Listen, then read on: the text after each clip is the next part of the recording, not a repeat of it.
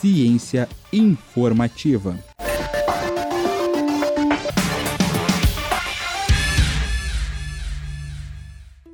Parecia muito distante há 10, 20 anos atrás, mas hoje em dia, as análises de DNA em humanos são cada vez mais frequentes. Usualmente visando a busca por alterações genéticas que causam doenças, no texto dessa semana, trazemos um estudo realizado com o exoma humano.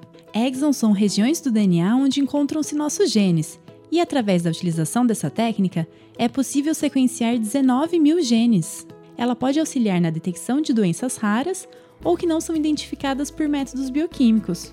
Quer saber mais sobre essa técnica e como ela é aplicada? Acesse cienciainformativa.com.br. Eu sou Maria Letícia para o blog Ciência Informativa.